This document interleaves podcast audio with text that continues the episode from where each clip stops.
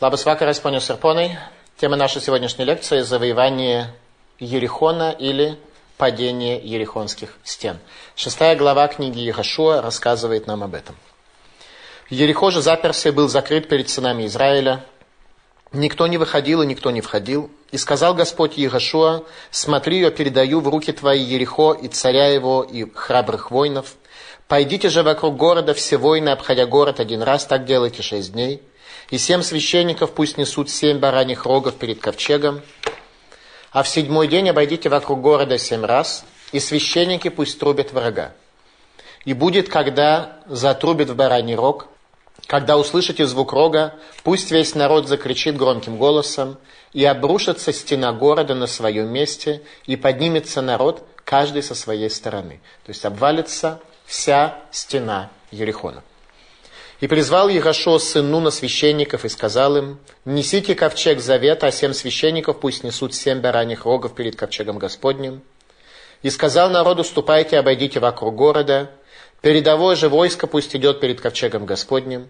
И было, когда сказал Егошо народу, семь священников, несших семь бараньих рогов перед Господом, выступили и затрубили врага, и ковчег завета Господня шел за ними. Передовое же войско шло впереди священников. Народу же приказал Егошуа, сказав, «Не кричите и не дайте услышать голоса вашего, и пусть слово не выходит из уст ваших до того дня, когда я скажу вам, кричите, и тогда закричите». Так перевел переводчик. На самом деле речь идет немножко о другом типе влияния. «И обошел ковчег Господень город, пройдя один раз, и пришли они в стан и ночевали в стане. И встал Егошуа рано поутру, и понесли священники ковчег Господень, и семь священников, несших семь бараньих рогов перед ковчегом Господним, так обходили город шесть дней. И было на седьмой день, встали они рано с восходом зари, и обошли вокруг города таким же образом. И было в седьмой раз, священники затрубили врага, и Егошуа сказал народу, кричите, ибо Господь передал вам город. И да будет город обречен, он и все, что в нем, Господу, только Рахав, блудница, пусть останется в живых, она и всякий, кто у нее в доме, за то, что она укрыла посланцев, которых вы послали. Вы же берегитесь заклятого, иначе, если будете захватывать и возьмете себе что-нибудь из заклятого, то наведете заклятие на стан Израиля и навлечете на него беду. То есть запрещено взять что бы то ни было из трофеев города. И все серебро и золото, и утварь медная и железная, святыня эту Господу, в сокровищницу Господню пусть войдет. Что касается металлов, то их брали для храма. И вскричал народ, и затрубили врага. И было, когда услышал народ звук рога, закричал народ громким голосом, и распалась стена на месте своем, и вступил народ в город, каждый со своей стороны, и захватили город. И уничтожили все, что в городе, от мужчин до женщин, от юношей до старцев, и быков, и овец, и ослов, и стрием меча, а двум людям, высматривавшим землю, сказал Ехашо, войдите в дом той женщины-блудницы, и выведите оттуда женщину, эту и всех, кто у нее, так, как вы поклялись ей. И пошли юноши соглядаты, и вывели Рахавы, отца ее, мать ее, братьев ее, и всех, кто у нее, и всех родных ее вывели, и оставили их вне стана Израиля. А город и все, что в нем сожгли огнем, только серебро и золото, утварь медную и железную, отдали в сокровищницу Дома Господня. Рахав же блудницу и дом отца ее, и всех, кто у нее, оставил Ирашо в живых, и жила она среди Израиля до сего дня, за то, что укрыла она посланцев, которых посылал Ирашуа разведать землю. И заклинал Егошо в то время, сказав, проклят тот человек перед Господом, кто встанет и построит город этот Ерехо, на первенце своем обоснует он его, и на младшем своем поставит врата его, и был Господь с Иерошуа, и была слава его по всей земле. Иерошуа запрещает отстраивать город Ерехо, говоря, что человек, который это сделает, погибнет его старший сын при начале строительства, и умрет его последний сын, когда строительство города будет завершено. Это Гзерат Ерашуа, декрет Ерашуа, запрещающий отстраивать город. И как мы знаем с вами, один раз в истории будет попытка человека Хиели из Бетеля отстроить Ерехон, и умирают все его дети, и он объясняет, что нельзя верить религиозной пропаганде, что, по всей видимости, это все случайно и не имеет никакого отношения к теме. Завоевание Ерехо. Укрепленные стены города Ерехона проваливаются под землю в результате трубления в шафар. Что современный человек должен понять и выучить из этого повествования? Как нам к этому относиться? Армия обороны Израиля обходит город на большом расстоянии на протяжении семи дней. Главное стратегическое оружие – военный оркестр. Куаним несут Арон Абрит, ковчег завета, окружая город. И результат – укрепленная городская стена провалилась под землю, пропала, прекратила свой нциют, свое объективное существование, раскрывая землю Израиля перед сыновьями Израиля. Как нам подойти к такому повествованию? Ирашо бен Нун следующими словами подводит итог завоевания земли Израиля в конце книги.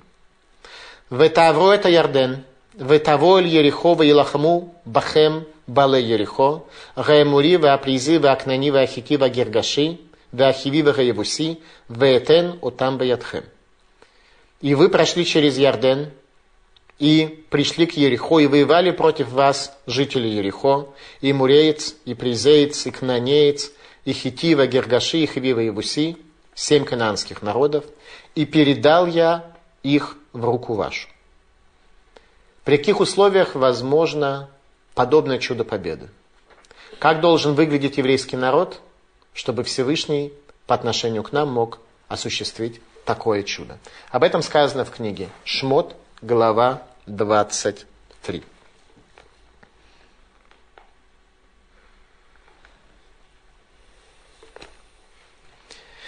Ким шамо тишма бехоло Васита коля шеридабер, ваавите этой веха, вецартя церуреха, киилех малахи лифанеха, вейгави яхайль гаймури, вахити, вапризи, вакнани, вахи, вега евуси, вегикхаттива.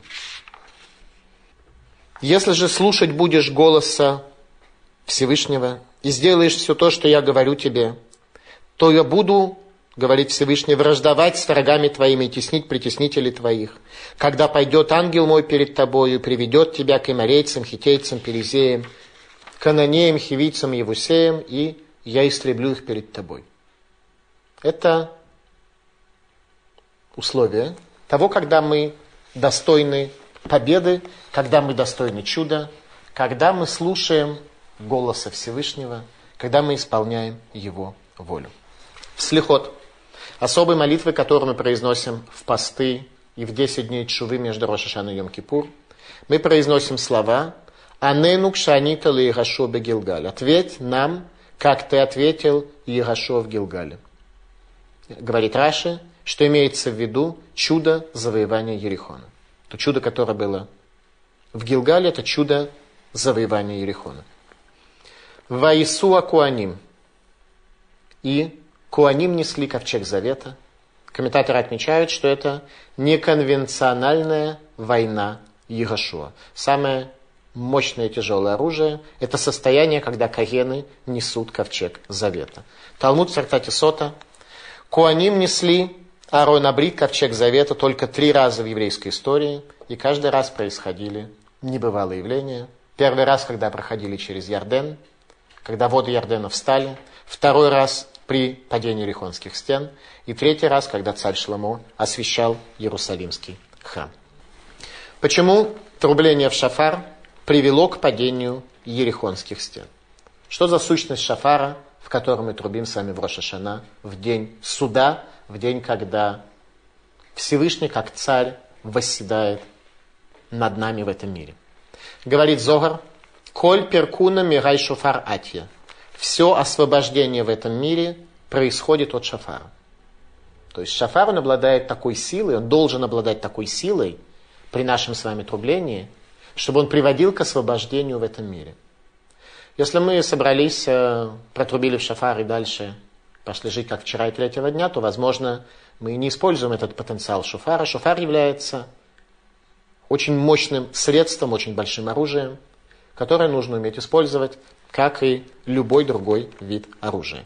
Рамбам в законах Чувы описывает нам суть шафара, а именно суть шафара – пробудить еврея от спячки, приведя его в состояние утонченного духовного подъема. Это на тему заповедей. Есть люди, которые соблюдают заповеди, трубят в шафар в нужное время, исполняют остальные вещи. Тем не менее, очень важно понять, что заповеди, они обладают способностью привести человека в состояние утонченного духовного подъема. И речь не идет о медитации и о каких-то внешних действиях, когда человек пытается на себя как-то воздействовать для того, чтобы, на первый взгляд, такие духовно-нейтральные вещи, как трубление в бараний рог, и вдруг даже это окажет на него какое-то глобальное воздействие. Речь идет о том, что шафар, в нем заложена такая сила и такое могущество, чтобы привести человека в состояние трепета. Ну, конечно же, шафаром нужно уметь пользоваться. Говорит Рамбам. Уру ешани мишнатхем ве нирдамим хикицу митардаматхем зихру маасыхем. Проснитесь, спящие от сна вашего и дремлющие от вашей глубокой дремы, вспомните о своих поступках. То есть шафар, он пробуждает. Что значит пробуждает? Пробуждает это когда человек, который является очень сложным творением, у которого есть 10 свойств, над которыми находится корона, корона их желания, желание человека, начинает работать. Наша главная проблема, что мы находимся в дремоте, что мы как механизм просто не работаем. В результате у нас некое состояние спячки, состояние депрессии, сжатости от того, что человек предназначен для работы. У него есть некий датчик в нем, который все время показывает, удовлетворен ли человек своей жизнью или нет. Если датчик показывает ниже нуля, то обычно человек находится в неком состоянии депрессии, клинической, полуклинической, совсем не клинической, но во всяком случае он не удовлетворен своими показателями. Так для того, чтобы человеку проснуться и начать работать, говорит Рамбам, для этого существует шафар. То есть те явления, которые происходили при падении Лихонских стен, они привели еврейский народ в состояние пробуждения в состоянии духовного пробуждения, когда весь механизм, называемый человек, работал. Талмуд в трактате Роша Шана. Токин уморин кшерен дим где ларбев это сатан. Трубят в шафар, когда люди стоят для того, чтобы спутать сатану. Для того, чтобы спутать сатану. То есть Талмуд утверждает, что шафар обладает способностью аннулировать хаотическую турбуленцию зла и привести мир в состояние исправления. Когда ты видишь мир в состоянии исправления, невольно у тебя происходит некое пробуждение. Невольно у тебя происходит поднятие, духовный подъем, и ты пробуждаешься от спячки. Тана дабе Ильяху. Бешофар атид хакодыш беругули така, беет шиитгале машех циткейну. В шафар в будущем Всевышний будет трубить в момент, когда раскроется Машиах. То есть трублением шафар будет сопровождено наступление будущего мира и приход Машиаха. Состояние, когда пропадет зло, состояние, когда мир придет совершенно к другому состоянию, к состоянию раскрытия Бога, что есть цель всего исторического процесса. При приходе Машиаха будет трубление в шафар. Захват Ерихона, таким образом, при трублении в шафар, это прообраз войны Машииха и войны будущего мира. А наступление будущего мира – это цель истории, цель всего исторического процесса и цель движения человека. Вот там это исполнилось на короткое время. После этого мир снова вернулся в состояние обычное для того времени. Пророк Захария, в 9 главе. «Варашем алейхем йирае, ваяцаки барак хицо, варашем элуким бешофар итака, вералах бесарот тиман». И Господь явится над ними, и выйдет, как молния стрела его, и Господь будет в шафар трубить, и пойдет в бурях юга. О чем идет речь? Речь идет о войне. Машиих. Всевышний, как молния, стрела его появится, и Всевышний затрубит в шафар. То есть трубление в шафар – это состояние конца мира, состояние перехода человека в новую реальность, когда пропадает зло. Пророк Исаия Дерая байом рагу и така бешуфар гадоль, убао вдим берец ашур баранидохим берец мицраим, виштахавула рашем беракодиш берушалаем. Пророк Исаия тоже говорит о конце мира, тоже приводит шафар.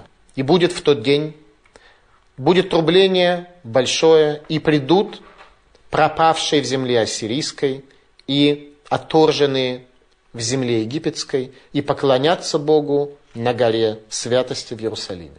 Когда евреи со всего мира придут, чтобы поклониться Всевышнему в Иерусалиме, тогда, когда наступит конец мира. До конца мира, к сожалению, евреи из Литвы не уедут.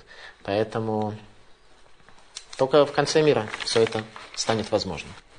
Сказал царь Давид в псалмах, «Алайлу ким бетруа, гашем бехоль шафар». «Поднимись, Бог, в трублении Всевышний в звуке шафара». Баля Турим, Шофар шель эйло шель Ицхак низдамен лагем. Тот шафар, в который трубили при падении Рихонских стен, это был шафар барана Ицхака, когда Аврааму было дано испытание принести жертву своего сына, вместо этого оказался баран, и в рог того барана трубили при падении Ерихонских стен. То есть падение Ерихонских стен – это результат самопожертвования наших працев против Хаейрана Шельшевамим, против жизни ради удовольствия семи народов. Суть Канаана – это жизнь ради себя. Суть еврея – это жизнь ради Бога. Это служение, это рабство. И рабство ради Бога побеждает жизнь ради удовольствия этой жизни семи кананских народов. Там, где есть жизнь для служения, там включается корона у человека, он становится царем.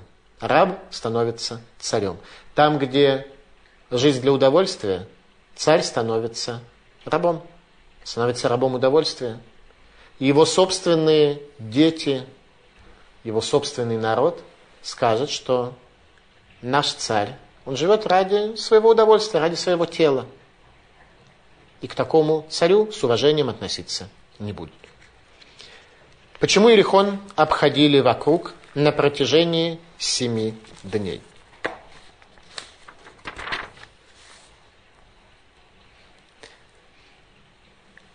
И вскричал народ, и затрубили врага, и было, когда услышал народ звук рога, закричал народ громким голосом, как переведено здесь, и распала стена на месте своем, и вступил народ в город, каждый со своей стороны, и захватили город.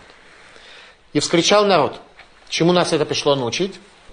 Что резонанс и вибрация низких частот повалила городские стены. То есть главный духовный урок для нас, что предыдущие поколения умели громко орать.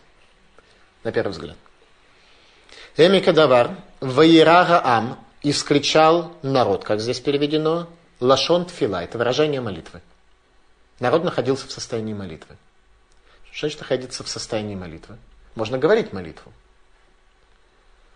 Ну, находиться при этом а, кто на рынке, кто у себя дома, кто еще где-то, ибо человек находится там, где его мысли. Говорить при этом он может молитву, но находиться он может при этом в самом разном месте, там, где его мысли находятся. Так вот, пребывать в состоянии молитвы – это самая высокая точка, на которой может находиться человек. как сказал Нациф из Воложин Эмикадава. Сефер Харидим. Бакнисатам ларец, гикифо это Ерихо, рим алейну лишабех, мирошо лесуфо. При входе в землю Израиля окружали Ерихо и говорили алейну лишабех от начала до конца. А именно алейну лишабех, те, та молитва, которой мы заканчиваем каждый раз нашу молитву, первую ее половину Ирашо Бен установил при падении Ерехонских стен. Первую половину устанавливает Ирашо Бен Именно эту первую половину и говорили возле стен Ерехо. Малдем.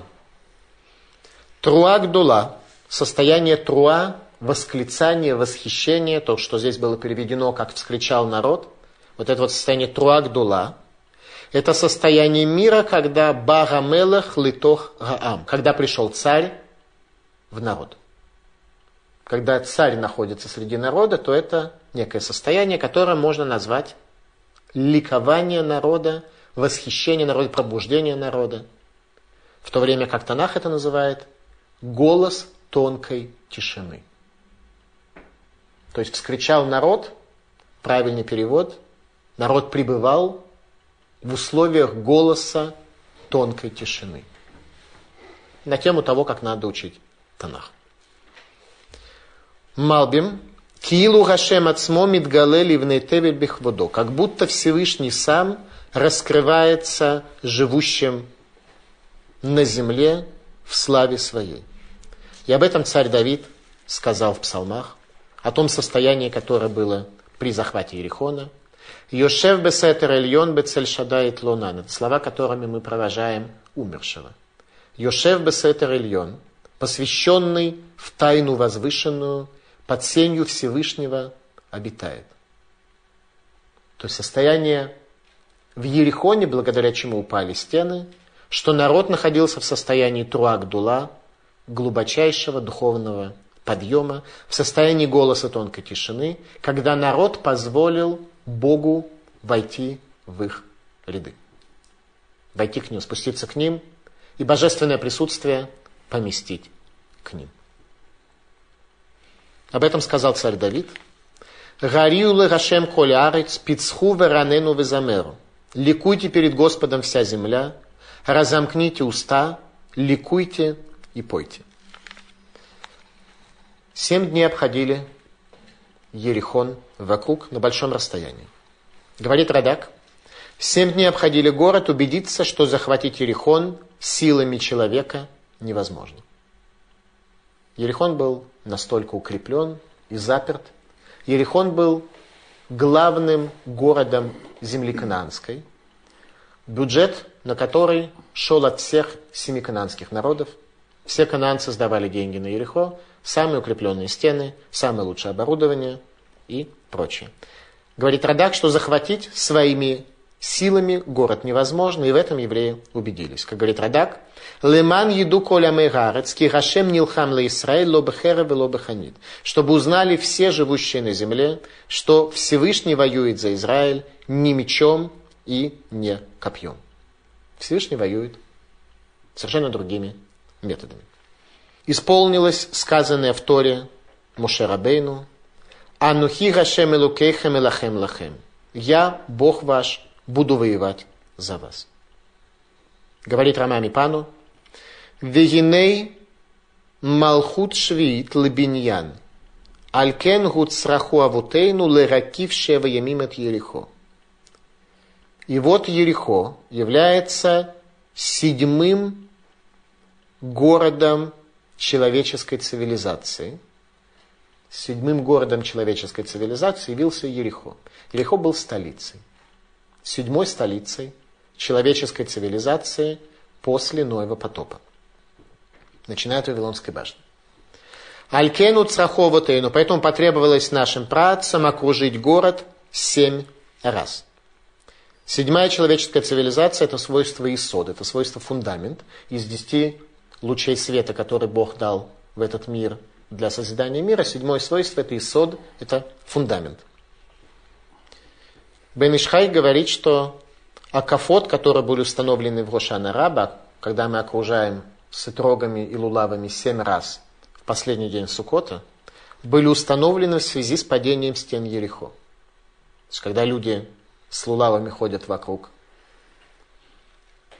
Бимы в синагоге последний день Суккот, они должны понимать, что если бы не было падения рихонских стен, то этого делать им бы не пришлось.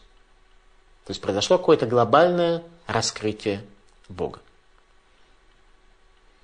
Семь раз, семь дней мы обошли вокруг в состоянии, пребывая в молитве, в состоянии голоса тонкой тишины – когда Бог смог раскрыть себя, когда евреи оказались достойны чуда. Стены Иерихо упали в шаббат. Шаббат – день, предназначенный для утонченного отдыха, воздержания от любой созидательной работы. И говорит Рамами Пана, Ерехо окружали семь дней, ибо Ерехо – седьмое царство народов, которое принадлежало всем кананским народам, которые совместно назначали царя. Видим некий элемент демократии среди народов древнего мира, когда царь Ерехона был назначен совместно. То есть что это было? Это был религиозный, языческий символ Канаана. Что такое Канаан? Канаан – это быть рабом жизни ради удовольствий. Это символ Канаана. Рамами Пану. Почему Ерихон захватили в шаббат? Шаббат, Медат и Сот. Шаббат – это свойство основания. Илкут Шимони отмечает галахический аспект этого вопроса, говоря, что Милхемит Мицва, войну заповедованную, можно вести даже в шаббат. Войну добровольную, когда евреи отправились на расширение своих территорий добровольно, можно вести по будням. В шаббат э, нужно воздержаться. Та война, которая является Милхемет Мицва, заповедь, когда враги идут против тебя, либо когда ты приходишь на землю, которую Всевышний завещал твоим працам, ее можно вести даже в шаббат. А именно, Йомше Нилкида Ерехо, Йом Шаббат Гая, Миши Цева Аль Шаббат, Цева Лехалель Шаббат, Беквишат Ерехо. День, когда был захвачен Ерехо, был субботой, и тот, кто заповедовал относительно отдыха в шаббат, он же заповедовал нарушить шаббат ради захвата Ерехона. Нес бетохтева – чудо среди законов природы. Чудо завоевания Ерехона описывается в Торе словами о будущих войнах земли Израиля. А именно Всевышний дает Мошарабейну обещание о том, как будут выглядеть войны захвата земли Израиля, если еврейский народ будет достоин близости Бога. Сказано так. В книге Шмот, 14 глава. Рашем и лахем лахем ватем тахаришун. Бог будет воевать за вас, а вы безмолвствуете. Не сказано говорите громко. Про громкие крики нигде ничего сказано не было. Вы безмолвствуете. Ибо любой громкий крик, как и любая грубая форма колебания материи, она отгоняет духовность и никак не приближает ее. Поэтому сказано, а вы безмолвствуйте. Книга Дворим, первая глава. Рашем элокейхем агулех лифнейхем гу илахем лахем ки коля шер асаитхем бемицраим лейнейхем. Бог ваш, идущий перед вами, Он будет воевать за вас, как все то, что было сделано перед глазами вашими в Египте. Как то, что произошло в Египте. В Египте евреи были достойны освобождения, и произошло чудо. Такое же чудо произошло сейчас. Вопрос такой. Действительно ли духовная атмосфера того времени была столь возвышена, или мы идеализируем и, соответственно, искажаем нашу историю, приписывая прежним поколениям такую великую духовность, о которой мы с вами сегодня, к сожалению, мечтать даже не можем. Так ли оно было на самом деле, или, может быть, мы просто идеализируем и, соответственно, искажаем нашу историю. И второй вопрос, почему подобное не происходило, в общем-то, позже. В частности, когда евреи приходили в землю второй раз после Вавилонского изгнания для того, чтобы строить второй храм.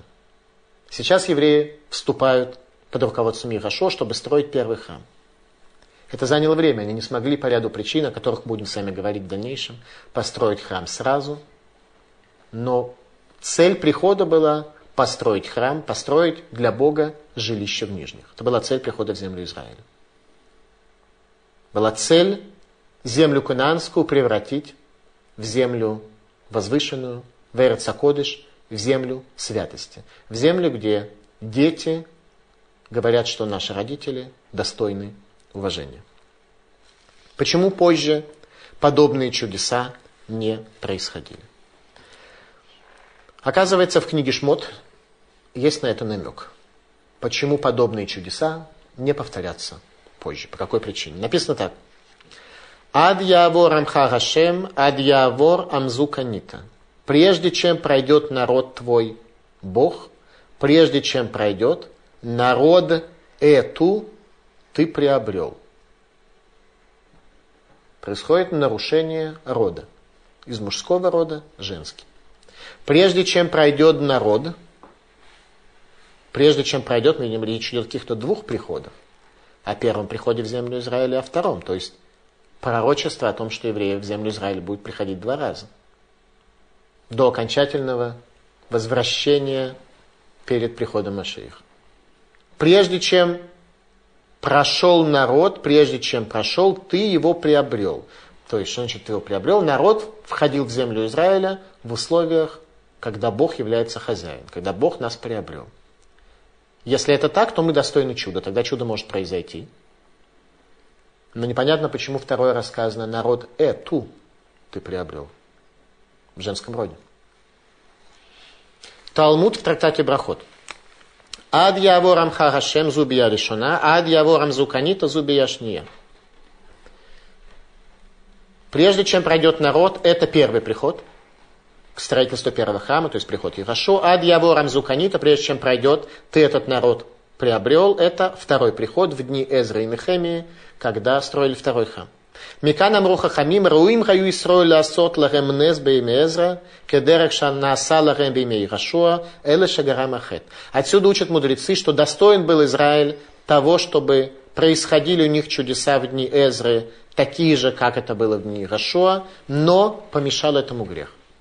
Что евреи в состоянии своего второго прихода в землю Израиля не были в состоянии столь возвышенном и духовном, как это было при исходе из Египта. То есть получается, что мы таки не идеализируем нашу историю, что те поколения, о которых говорится в Танахе, они поистине были великими.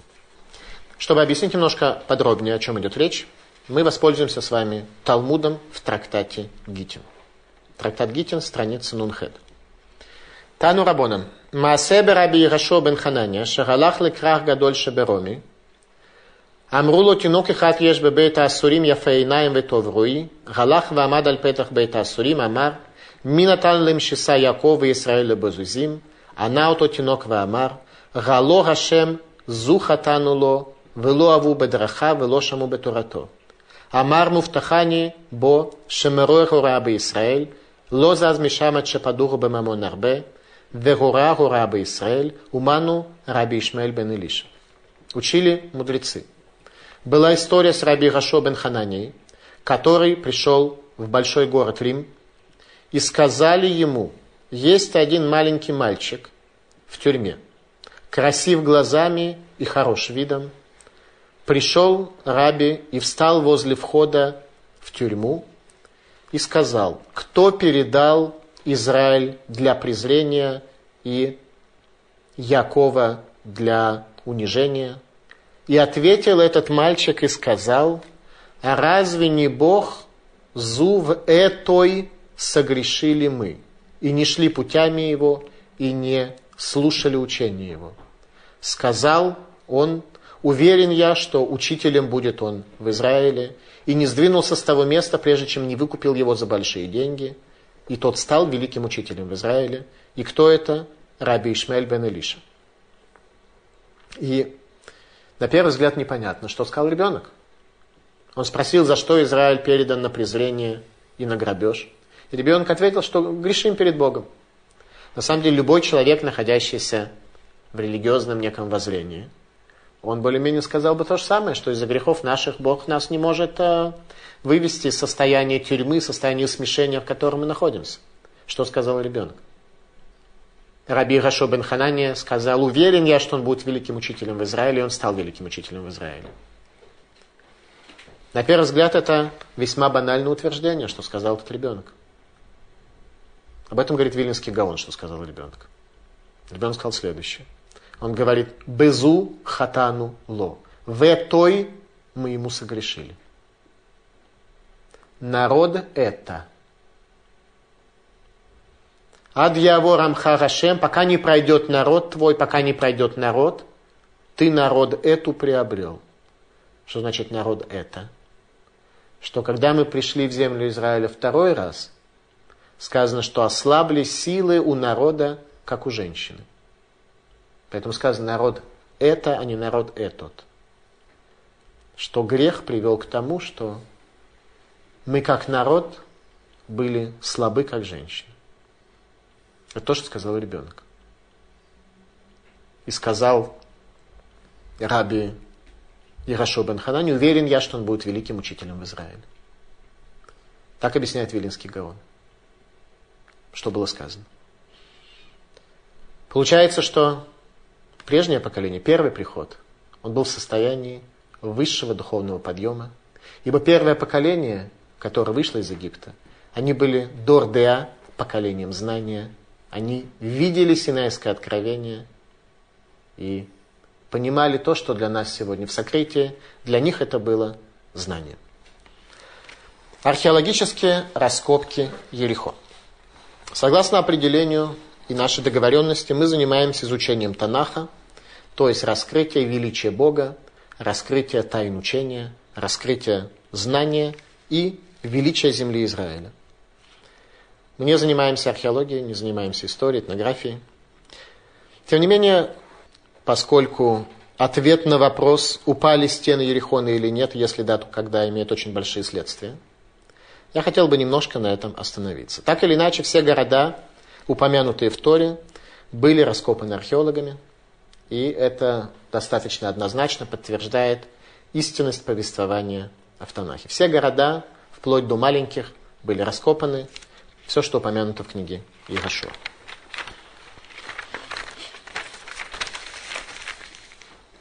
Раскопки Ерехо. Первый раз в истории археологические раскопки Ерехо провела экспедиция немецких ученых в 1907 году под руководством профессора Эрнста Зелена.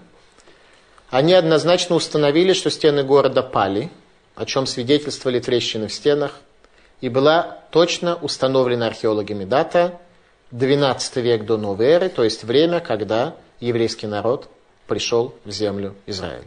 Средства массовой информации навсегда прославили великих ученых, раскопавших древний город Ерихон и доказавших состоятельность религиозного воззрения на историю. Вторая археологическая экспедиция во главе с английским археологом Кэтлин Кеннион состоялась в 1952 году. На тот момент Иерихон находился на территории Иордании. Английская делегация пришла к удобному для всего арабского мира научному выводу, что стены города упали, но на 200 лет раньше, что полностью опровергает чудо, описанное в книге Ярошуа. Каким образом они пришли к такому заключению? Они сделали несколько шурфов, несколько, раскопали несколько колодцев, и в этих колодцах не нашли в достаточном количестве керамику конца XIII века до новой эры. Чем доказали, что все, что написано в Танахе, неверно. Средства массовой информации навсегда прославили великих ученых.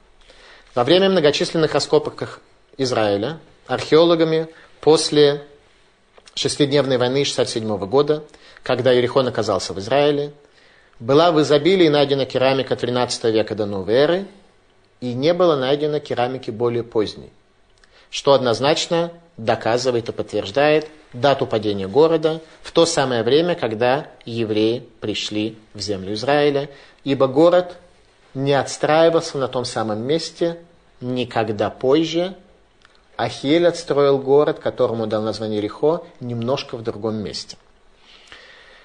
Израильские археологи, найдя большое количество древней керамики нужного периода, разделились на две группы, на два лагеря. Те, кто поддерживали датировку падения стен конца XIII века, и те, которым не захотелось с этим согласиться. Средства массовой информации прославили и тех, и других великих ученых.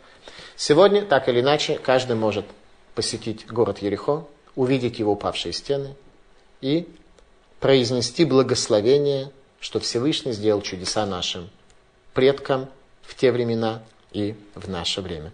Сегодня, к сожалению, это немножко сложнее, потому что э, правительство Рабина отдало Ерихон арабам, и сегодня это находится арабство, там находится арабское правление. Э, тем не менее, в прежние времена я очень часто водил экскурсии в Ерихон и показывал людям стены, и объяснял людям, какое благословение в связи с этим они должны сказать. Спасение Рахав Газуна, спасение Рахав, блудницы и содержательницы трактира. А двум людям, высматривавшим землю, сказал Егошуа, войдите в дом той женщины-блудницы и выведите оттуда женщину и всех, кто с ней. И пошли юноши соглядаты и вывели. Рахав же, блудницу и дом отца ее и всех, кто у нее, оставил Егошуа в живых. Грехья Егошуа как бы дал жизнь Егошуа. Не оставил в живых, а дал жизнь, Грехья. И жила она среди Израиля до сего дня – за то, что укрыло посланцев, которых послал Егошуа. До сих пор два разведчика, которых послал Егошуа, были названы Малахим. Малахим – посланцы или ангелы. Теперь их называют Ганаарим, юноши. Почему? Прежде при посещении Ерехо Танах называет их Малахим, ибо они воздержались от греха Срахав. Сейчас называют Наарим юные, поскольку они как Наарим были всецело преданы служению для Всевышнего. Рахав была женщина небывалой красоты. Так что в Талмуде сказано, что каждый человек, который только называл его имя, у него происходила полюция. И говорит мудрец э, Талмуда, вот я могу сказать Рахав, Рахав, у меня ничего не происходит. Сказано, тот, кто видел ее, тот, кто ее не видел, тот нет. Сегодня у нас э, Еридата Дорот, немножко деградация поколений – и у нас, э, возможно, э, принципиально ослаблены наши интеллектуальные, наши эмоциональные и прочее. Рахав была небывалой красоты, поэтому, когда они, оказавшись там, воздержались от греха, то их текст называет Малахим, называет их ангелами. И об этом сказано, что тогда, благодаря тому, что они воздержались от греха, началось исправление мира. Это Рахав, Гихья и Гашуа. Рахав Ерашо дал жизнь, каким образом? Взял в жены, Ерашо взял в жены Рахав, и его потомки по женской линии будут первосвященниками Иерусалимского храма и великими пророками в Израиле. В частности, пророк Ирмияру бен Хилкияру является потомком Рахав. Его отец Хилкияру был первосвященник, в дни которого был найден свиток Торы, в дни царя Йошияру. Сефер Тора, который был открыт на проклятиях, это был последний царь, пятнадцатое поколение после царя Шломо. После него было еще четыре царя, но это уже было состояние после захода солнца. Он был последним царем, который был великим. И пророк Ирмияру, в дни которого произойдет изгнание евреев земли Израиля, был потомком Рахав, которая ввела еврейский народ в землю Израиля. Рихья и Рашуа – это Рахав. Рахав дал жизненность Ирашуа. Ее потомки стали великими пророками в Израиле. Геноцид семи канаанских народов. И уничтожили все, что в городе, от мужчин до женщин, от юношей до старцев и до быков, овец, ослов и стрием меча. А город и все, что в ним, сожгли огнем, только серебро и золото, и утварь медную и железную отдали в сокровищницу Дома Господня. Геноцид еврейского народа по отношению к канаанцам. Однажды в теологической беседе с высокопоставленным католическим священником в Литве в качестве его основного довода в защиту многовековой деятельности христианской церкви прозвучало следующее. А вы, евреи, тоже уничтожали народы, прежде населявшие Палестину. Где об этом сказано, спросил я. Точно не помню, ответил священник, но где-то в ваших же книгах. Об этом сказано в книге Ирашуа, напомнил я священнику, где все это написано. Сефер Ирашуа, спросил я его, это священное писание? Безусловно, ответил священник. Оно раскрывает волю Бога творения? Безусловно, отвечает священник. Получается, что война против канадских народов была заповедована Богом и осуществлена по его воле? Получается так, неуверенно ответил священник. Тем не менее, мы должны дать ответ на этот вопрос по сути. Иерусалимский Талмуд дает этот ответ. Маса и Гашуа. Гая шулех пруздигма бехоль маком шегалах лихбош. Дегая котев ба миша мивакеш лирашлим яво ваяшлим. У миша мивакеш лилех ло елех. У миша мивакеш ласот милхама ясе милхама. Гагиргаши пана, а гивоним шеешлиму асаларем Ерашуа шалом. Что сделал Ерашуа? Когда евреи пришли в землю Израиля, что, собственно говоря, они требовали от местного населения? Иерошуа посылал им имейлы в каждое место, которое шел захватывать. И писал там следующее. Кто хочет договориться с нами о мире, пусть придет и договорится. Кто хочет покинуть землю Израиля и уйти, пусть уйдет. Кто хочет воевать с нами, пусть делают войну. А Гергаши ушел. Один из канадских народов понял, что бесполезно и ушел. Покинул землю Израиля. Был трансфер. А Гивоним, как мы будем учить с вами дальше, жители Гивона договорились о мире, и с ними Ирашо сделал мир. Каково было требование евреев по отношению к семи канадским народам? Соблюдение семи заповедей Ноаха. Адаму было заповедовано много заповедей, основные из них были семь. Они же оставались у Ноаха, Ноев потоп, радуга семицветная. Семь заповедей, которые должны соблюдать потомки Ноаха. Если они соглашались это соблюдать, с ними был мир. С ним заключался мир, они оставались на своих землях. Хотели покинуть, покидали, хотели воевать, воевали. Ерихон избрал воевать, Гергашеи все поднялись и ушли. Некоторые народы заключили мир, соблюдали семь заповедей и оставались жить на территории земли Израиля. Раши на первый стих Торы объясняет ситуацию, говоря, почему текст Торы начинается с сотворения мира. На самом деле текст Торы мог начинаться со второй половины книги Шмот, где даются заповеди. Тора – это книга заповедей. Почему Тора начинается с сотворения мира, что Бог создал мир? Что когда скажут нам, народы мира, что вы разбойники, что вы пришли на землю, изгнали нас и прочее, то мы ответим, что этот мир был создан Богом, и жить он должен на условиях, которые Бог предвидит для человечества – и он раздает свои земли в этом мире согласно своим принципам. Священную землю он отдал тому, кто примет его учение. Остальные, кто там оказались на тот момент, три возможных варианта у них, как мы учим в Иерусалимском Талмуде. Запрет на строительство Ерехо.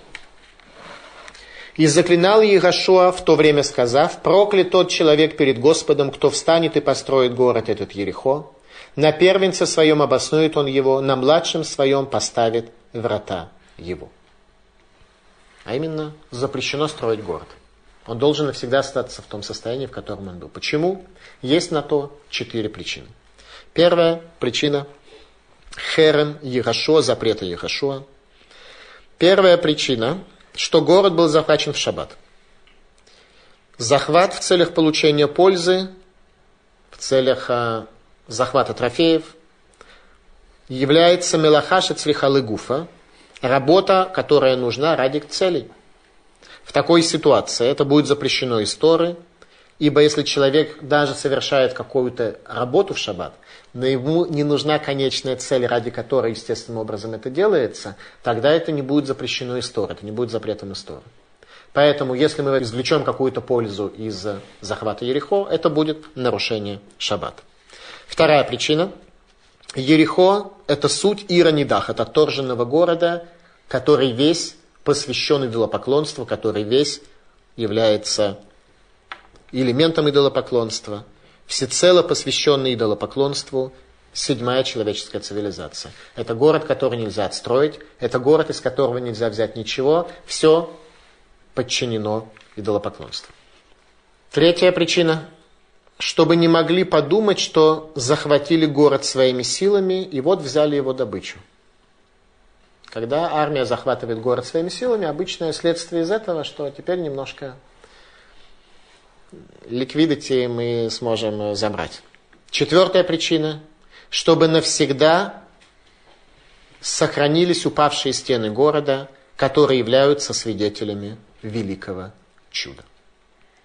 Талмуд в трактате Моэт Катан говорит, что херем, проклятая, заклятая, гематрия 248.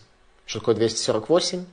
248 основных органов есть в теле человека. Соответственно, херем – запрет на получение пользы. Это идея того, чтобы ни один из органов человека, который оживляет божественная душа, не получил пользы от заклятого. И говорит Егошуа, Вы же берегитесь заклятого, иначе если будете захватывать и возьмете что-нибудь из заклятого, то наведете заклятие на стан Израиля. Как сказано на иврите, «Велакахтем мингахерем весамтем эт махане Исраиль херем, вахартем ото». И вы приведете нас в состояние большой мути. В состоянии мути. Когда ясность божественной помощи, ясность божественного проведения пропадет, мы будем в состоянии мутном. Это то, что говорит Ярошо. А именно, результат нарушения заповеди Торы и постановлений мудрецов приводит к смешению двух грубых форм материи, воды и праха. И тогда две тонкие формы материи, воздух и огонь, оказывая влияние на муть, будет только приводить к усилению хаоса, но и повышению энтропии. Это состояние, когда материя не подчинена духу, а находится в состоянии мути, когда вода и прах находятся в состоянии взмешанном, и огонь и воздух только это состояние мути усиливают и укрепляют. Взять было нельзя. Ницудат Цион, что такое ахира, что такое состояние мути, ашхата убил буль, уничтожение и смешение. Сгущение пелены хаоса, сквозь которую труднее пробиться чуду. Перед нами первый декрет Мидарабанан, первый экзера Мидарабанан, запрет мудрецов, который был установлен Ихашуа на строительство Ерехо. Комментаторы говорят, что Ихашуа запретил строить город с другим названием на месте Ерехо и построить в другом месте город дав ему название Ерехо. Как то сказано, и не стройте город этот Ерехо. Что значит не стройте город этот Ерехо? Не стройте город этот, достай, или не стройте Ерехо. Два запрета. Постройте город в этом месте и Ерехо в другом месте. Говорит Рамбам, Шераяли корона нес, шеколь гороя хума таир и скоро нес. Чтобы этот город остался навсегда, чтобы каждый, кто видел городские стены, вспомнил бы об этом чуде. Талмуд в трактате Брахот. Гаруэ маком на асубо нисим ла Исраэль, умер барух шаса нисим ла аватейну бемаком азе. Альма, альхумот ерихо шенивлeu. Человек, который видит место, в котором сделаны чудеса для Израиля, должен сказать благословение, что Всевышний, благословен Всевышний, который сделал чудеса для наших отцов в этом месте. В каком месте в Израиле нужно сказать подобное благословение. Талмуд нам приводит одно из мест на стены Ерихона, которые провалились под землю. Медраш Раба отмечает особое значение Ерихона для земли Израиля, говоря, что Ерихо награшелерец Израиль, им нихбеша Ерихо, мият коль гарец нихбешет. Ерихо это замок земли Израиля.